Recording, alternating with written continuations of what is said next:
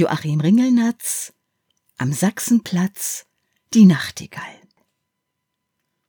Es sang eine Nacht, eine Nachti, ja, Nachtigall am Sachsenplatz.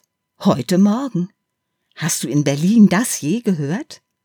Sie sang, so schien es mir, für mich, für Ringelnatz. Und gab mir doch Verlegenheit, weil sie dasselbe Jauchzen sang, das allen Dichtern früherer Zeit durchs Herz in ihre Verse klang. In schöne Verse. Nachtigall, besuche bitte ab und zu den Sachsenplatz. Dort wohne ich.